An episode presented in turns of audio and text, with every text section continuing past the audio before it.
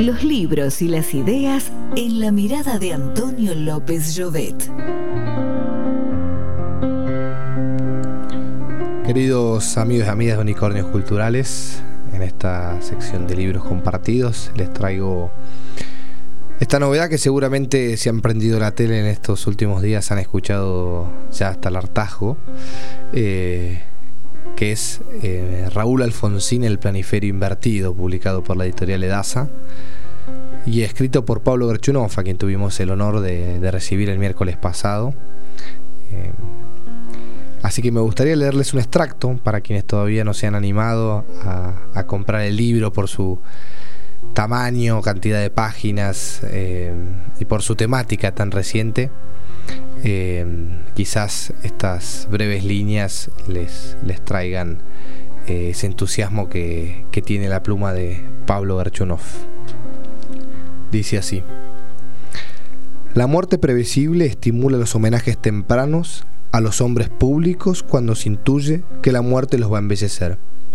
A veces, esos homenajes son actos de astucia, como el de Cristina Kirchner en la Casa Rosada, para con aquel Raúl Alfonsín que ya amenazaba con convertirse en prócer. No convenía estar peleada con un prócer. Los homenajes hay que hacerlos en vida, dijo descarnadamente la presidenta al moribundo, vestida con un traje rosa primaveral que contrastaba con la vestimenta oscura del caudillo del 83.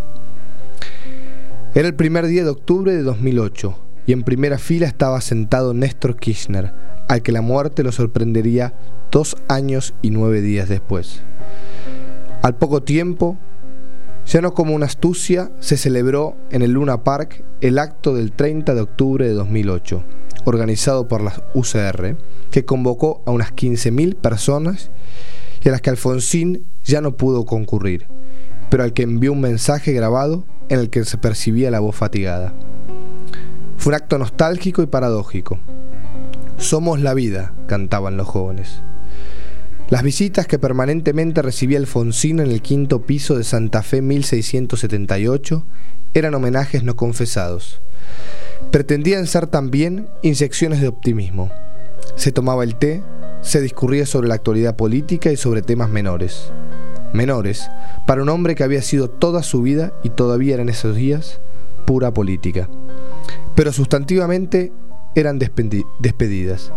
Alfonsín, la cara cada día más colorcera, los ojos más apagados, los rastros de tratamientos agresivos e inevitables, les decía casi todos lo mismo. De cáncer al pulmón no me voy a morir. Tenía un cáncer de pulmón terminal, con metástasis ósea y el deterioro avanzaba durante el verano. A Federico Polak, su vocero, se lo había dicho casi en un grito el día 2007 en el que le dieron el diagnóstico. Tengo cáncer, Polak. No sé para qué tanto médico y tanto análisis cada 15 días. Tengo cáncer. Era comprensible, protesta contra el destino y contra la medicina se repetiría concurrentemente, aunque la familia trataba de ocultarle lo sombrío del pronóstico. Era la rebeldía de un luchador frente a un enemigo que esta vez, por primera vez, no le daba chances de pelea. Desde diciembre de 2008, el octavo piso del edificio, el hogar de los Alfonsín en Buenos Aires, se había convertido en un sanatorio. Por María Lorena y por Raúl. María Lorenza tenía una enfermedad neurológica desde la época de la presidencia y estaba casi ciega. Necesitaba atención permanente. Raúl estaba agonizando. La vejez es cruel y la vejez enferma es más cruel. Raúl estaba físicamente cerca de María Lorenza, como casi nunca antes, pero ya no le iba a pedir perdón por las largas épocas de abandono. Más de una vez lo había hecho antes, pero ya no, ya no había tiempo. Enfermeras y médicos poblaban el departamento. Los hijos y los nietos también. Raúl estaba sedado con morfina, dormido buena parte del tiempo. En la mañana del 31 de marzo ya sabía que era el final. Lo habían dicho los médicos del hospital italiano. Monseñor Justo Laguna, su amigo, el obispo de Morón, le daría los santos óleos. No su primo hermano entrañable de la rama materna, Monseñor José María Arancedo, que también estaba allí y que celebraría misa de cuerpo presente en las escalinatas del Congreso dos días más tarde. Se notaba en el aire porteño que el verano estaba terminando. De a poco, el quinto piso se fue transformando en una sala de espera, a la espera de la muerte. Allí estaban los amigos y los militantes más cercanos. La vigilancia se extendía a la calle. Alfonsín murió a las ocho y media de la noche.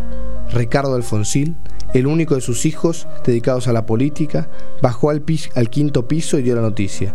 Luego se dirigió a Margarita Roncó y le dijo, ¿querés subir? Margarita subió. Nadie más subió. Unos minutos después se hizo el anuncio oficial en la puerta de la calle. Era la hora de los noticieros televisivos. José Ignacio López, que había sido su portavoz presidencial, decía en paralelo al comunicado de los medios que Alfonsín había muerto en la fe inmaculada por su madre. Seguimos en Facebook, arroba.